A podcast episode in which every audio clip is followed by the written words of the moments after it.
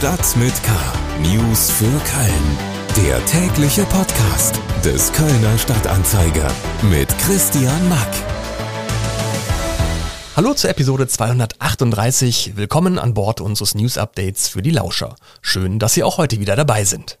Unsere Themen für Dienstag, den 16. August sind Tödliche Polizeischüsse bei missglückter Zwangsräumung in Ostheim. Wollte der erschossene Mieter sterben? Das siedende Klassenzimmer. Gleich an zwei Kölner Gymnasien gab's wegen über 40 Grad Raumtemperatur hitzefrei. Und Suche abgebrochen. Feuerwehr findet keine Person im Aachener Weiher. Schlagzeilen. Grund für den Stromausfall in der Innenstadt am letzten Freitag war laut Informationen des Kölner Stadtanzeiger eine Explosion in einem Trafohäuschen. Das hat die Rheinenergie mittlerweile bestätigt. In der ursprünglichen Pressemitteilung zum Stromausfall war von einem durch Bauarbeiten beschädigten Stromkabel die Rede gewesen. Dies sei laut Rheinenergie auch korrekt. Allerdings sei es durch notwendig gewordene Umschaltungen zu einem Schaden an einem zweiten Kabel gekommen. Das wiederum habe zu einem Lichtbogen im Trafohäuschen und somit zur Explosion geführt. Durch den Ausfall waren am Freitagmorgen weite Teile der Innenstadt ohne Stromversorgung. Erst am frühen Nachmittag war der Schaden größtenteils wieder behoben. Mit einem Hubschrauber und Tauchern hat die Kölner Feuerwehr heute Mittag am Aachener Weiher nach einer Person gesucht, die dort beim Schwimmen verschwunden sein soll. Die Suche blieb bis zum Dienstagnachmittag erfolglos, auch sei der Feuerwehr niemand als vermisst gemeldet worden. Gegen 14.30 Uhr wurde die Suche abgebrochen. Für Autos dauerhaft gesperrt werden soll die durch den Stadtwald führende Kitschburger Straße. Eine entsprechende Vorlage zur Erhöhung der Verkehrssicherheit für Radfahrer und Fußgänger hat die Stadtverwaltung bereits in den Verkehrsausschuss eingebracht. Bisher wird dieser Abschnitt der Kitschburger Straße nur am Wochenende für Autos gesperrt. Einsatzfahrzeuge von Polizei und Rettungskräften sollen aber auch in Zukunft bei vollgesperrter Straße durchfahren können. Noch mehr Nachrichten gibt's auf ksta.de und in der KSTA Nachrichten-App. Hintergründe zu weiteren spannenden Köln-Themen kommen jetzt. Blaulicht. Anfang August ist in Köln-Ostheim eine Zwangsräumung hart aus dem Ruder gelaufen. Polizeibeamte in Zivil haben einen in Russland geborenen Mieter erschossen, der aus seiner Wohnung raus sollte, sich dagegen aber mit einem Messer gewehrt haben soll. Die Ermittlungen in diesem Fall haben die Polizeikollegen aus Bonn übernommen, aus Gründen der Neutralität. Bei mir im Studio sitzt jetzt unser Polizeireporter Alexander Holitschek. Hallo Alex. Hallo Christian. Ähm, vielleicht kannst du noch mal kurz zusammenfassen, was da am Morgen des 3. August bei der versuchten Zwangsräumung passiert ist. Ja, also alles, was man bisher weiß, ist, dass sich eben dieser Mieter gegen diese Zwangsräumung gewehrt hat, eben nicht aus der Wohnung raus wollte, relativ schnell zu einem Messer gegriffen hat und damit die beiden ähm, ja, zivilen Beamten angegriffen haben soll. Ähm, mutmaßlich unter Drogen und oder Alkoholeinfluss ähm, hat er dann wohl auch ähm, nicht auf Pfefferspray reagiert und auch nicht auf die An Ankündigung oder Androhung des Schusswaffengebrauchs. Daraufhin haben dann die beiden ähm, Polizisten auf den Mann geschossen, einer in, den, in die rechte Schulter, einer in den linken Oberschenkel. Dadurch hat der Mann mutmaßlich so viel Blut verloren, dass er noch vor Ort gestorben ist. Hm.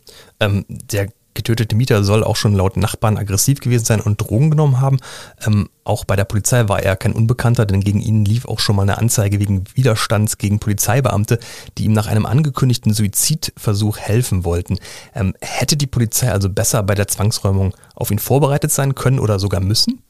Ja, das ist im Grunde die Kernfrage, die ähm, die Staatsanwaltschaft eben zusammen mit der Polizei in Bonn jetzt klären muss. Im Grunde steht da die Frage hinter, ob grundsätzlich dieser ganze Einsatz hätte anders laufen können. Also seit 2004 ist der Mann eben wegen psychischer Probleme bei der Stadt bekannt, war seitdem im sozialpsychiatrischen Dienst quasi Dauergast und hat auch in den letzten Monaten vor seinem Tod oder auch Jahren vor seinem Tod immer wieder, zum Teil sogar öffentlich auf Social Media seinen Suizid angekündigt oder zumindest damit kokettiert, eventuell sich das Leben nehmen zu wollen. Er galt, äh, sagen seine Freunde und sagen auch Nachbarn, als depressiv, soll Wahnvorstellungen gehabt haben.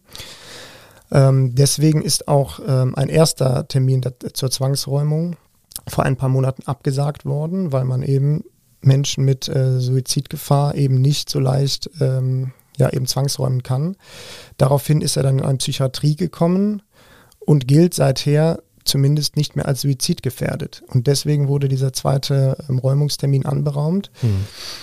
Ähm, ob man dann zu diesem Termin zum Beispiel eben nicht nur Polizisten mitnimmt, sondern auch einen Seelsorger, Psychiater. Ähm, das sind alles Fragen, die kann man stellen und ähm, ja, die sind auch berechtigt. Ob tatsächlich dann dieser Einsatz anders gelaufen wäre oder ob es vielleicht noch mehr Opfer gegeben hat, das ähm, ist eine Mutmaßung. Aber wie gesagt, ähm, das wird jetzt von der Staatsanwaltschaft noch geklärt werden müssen. Hm.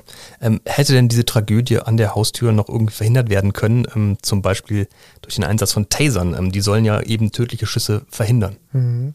Also diese beiden äh, Beamten hatten keine Taser dabei, weil es äh, Zivilbeamte waren. Ähm, grundsätzlich gilt aber auch zu sagen, dass ähm, dieser Taser für viele ähm, Einsatzlagen mit Sicherheit das ähm, ja, Mittel der Wahl ist oder die Waffe der Wahl, aber eben dezidiert nicht für äh, Messerangriffe. Also das lernen Polizisten relativ früh äh, bei dieser Ausbildung mit diesen Tasern, dass die in solchen Situationen nicht eingesetzt werden sollen, weil es äh, Menschen gibt, die je nach Zustand und wenn dieser Mann womöglich unter Drogeneinfluss stand, hätte das für ihn vielleicht gegolten, relativ spät oder auch gar nicht oder unzureichend eben auf diese Elektroimpulse ähm, reagiert hätten, ähm, sodass er trotzdem noch irgendwie die Möglichkeit gehabt hätte, äh, mit dem Messer noch irgendwie um sich ähm, zu fuchteln und eben doch vielleicht jemanden zu verletzen oder zu töten. Deswegen ist in solchen Situationen und vor allen Dingen auch in, in so engen, ähm, ja, in so engen Verhältnissen wie in so einer kleinen Wohnung oder in der, in der Diele dieser kleinen Wohnung, ähm, das eher nicht das Mittel der Wahl. Hm. Dass natürlich trotzdem dieser Einsatz dann tödlich äh, ausgegangen ist, ist natürlich ja, ein, äh, eine Verkettung sehr unglücklicher ähm, Umstände, dass der Mann eben ausgerechnet im Oberschenkel an dieser Ader getroffen wurde, dass ihn, äh, die ihn relativ viel Blut gekostet hat. Aber ähm, ja, unglücklich, äh, sehr, sehr unglücklich gelaufen, aber äh, mit einem Taser ähm, hätten sie es wahrscheinlich nicht gemacht. Mhm. Ein Update zur völlig aus dem Ruder gelaufenen Zwangsräumung eines Mieters in Ostheim, der durch Polizeischüsse Anfang des Monats getötet worden war, hatte Alexander Holitschek, unser Polizeireporter. Nachzulesen natürlich auch nochmal am Mittwoch im Kölner Stadtanzeiger und auf ksta.de. Schule Ab 27 Grad Celsius Raumtemperatur kann es in NRW-Schulen prinzipiell hitzefrei geben. Ob es wirklich hitzefrei gibt, darüber entscheiden aber am Ende immer die Schulleitungen. Wenn das Thermometer im Klassenraum aber auf über 46 Grad hochklettert, äh, dann gibt es, glaube ich, keine zwei Meinungen mehr. Dann muss Unterricht ausfallen und genau das, also Temperaturen über 40 Grad im Klassenraum und äh, Unterrichtsausfall, ist sowohl am Freitag als auch am Montag beim Neubau des Mülheimer Genoveva Gymnasiums passiert. Bei mir im Studio sitzt jetzt unsere Schulexpertin Alexandra Ringendahl. Hallo Alexandra. Grüß dich. Ähm, wie um alles in der Welt kann sich denn ein Klassenzimmer auf 46 Grad erhitzen? Ähm, der Schulneubau in Mülheim ist doch äh, erst drei Jahre alt und topmodern, oder? Ja, der ist in der Tat erst 2019 äh, eingeweiht und energetisch auch auf dem neuesten Stand. Aber äh, qua Konstruktion ist er eben zwingend auf eine funktionierende Lüftungsanlage und Jalousien angewiesen, weil die gläsernen Klassenzimmer in so einer ganz besonderen architektonischen Konstruktion nach innen ins Atrium ragen und eben gar keine Fenster nach außen haben, über die gelüftet werden könnte könnte. Und wenn diese Lüftung, dann elektrische Lüftung nicht funktioniert, heizt sich das Glas eben massiv auf. Und da war auch in den vergangenen Sommern, heißen Sommern ja auch schon ein großes Problem, selbst wenn die Lüftung funktioniert hat. Aber ohne ist eben Unterrichten an heißen Tagen schlicht nicht durchführbar. Und die Schulleiterin Susanne Gielen hat das auch treffend auf den Punkt gebracht. Sie hat gesagt, unser Neubau ist wirklich schön, aber rein technisch macht er uns fertig. Das, der Punkt ist einfach, dass als der Bau begonnen wurde, man eben den Klimawandel nicht wirklich mitgedacht hat. Ja, okay. Ähm, Konnte denn wenigstens heute Unterricht dort stattfinden? Also hat man das Problem jetzt irgendwie mal in den Griff gekriegt? Ja, heute gab es wohl zum ersten Mal wieder normalen Unterricht. Eine Woche nach Auftreten des Problems konnte dann endlich ein beauftragter Experte die äh, Lüftungssteuerung wieder instand setzen, sodass jetzt allmählich die Luft sich abkühlt. Hm, aber die Jalousien, die äh, funktionierten auch am Dienstagmorgen immer noch nicht. Da war es wohl so, dass gestern den ganzen Tag äh, der Hausmeister und ein beauftragter Elektriker ähm, vergeblich nach dem Steuerungskästchen gesucht hatten weil da, wo es die Bauplaner eingezeichnet hatten in den Bauplan, da war es jedenfalls nicht. Klingt kompliziert, ähm, aber das Genoveva-Gymnasium ist nicht das einzige Gymnasium mit äh, Hitzeproblem. Auch das Gymnasium Kreuzgasse soll äh, Temperaturen von 40 Grad erreicht haben. Ähm, was ist denn da das Problem? Ja, da muss man sagen, die sind eigentlich noch viel äh, ärmer dran und leiden unter dem Klimawandel. Dort war äh, die ganze letzte Woche jeden Tag schon ab 12 Uhr hitzefrei. Dort ist aber eben nicht nur ein elektrisches äh, Teil das Problem. Dort lassen sich eben wegen Baufälligkeit die Fenster zum Grüngürtel zum Großteil gar nicht mehr richtig öffnen. Und die Temperaturen steigen eben dort, wenn die Kinder alle in den Klassen sitzen, wohl relativ zügig am Vormittag auf 40 Grad an. Und da ist es so, dass die Lehrerinnen und Lehrer von zu Hause Bettlaken und Fließdecken Decken zur Abdunklung mitbringen. Und da gibt es eben noch nicht mal die Aussicht, dass äh, ein Techniker das irgendwie richten kann. Die Schule wartet, das muss man äh, sich nochmal auf der Zunge zergehen lassen, seit 20 Jahren auf die versprochene Sanierung. Oh, unglaublich. Ja, wenn es im Klassenzimmer über 40 Grad heißt es, dann muss wohl oder übel der Unterricht ausfallen. Ähm, so geschehen am Genoveva-Gymnasium in Mülheim und auch das Gymnasium Kreuzgasse hatte zum Schulstart ein regelrechtes Hitzeproblem. Mehr dazu lesen Sie auf ksta.de. Und somit war's das für heute mit Stadt mit K. Danke, dass Sie wieder reingeschaltet haben. Morgen ab 17 Uhr gibt's dann wieder eine neue Folge überall da, wo es Podcasts gibt.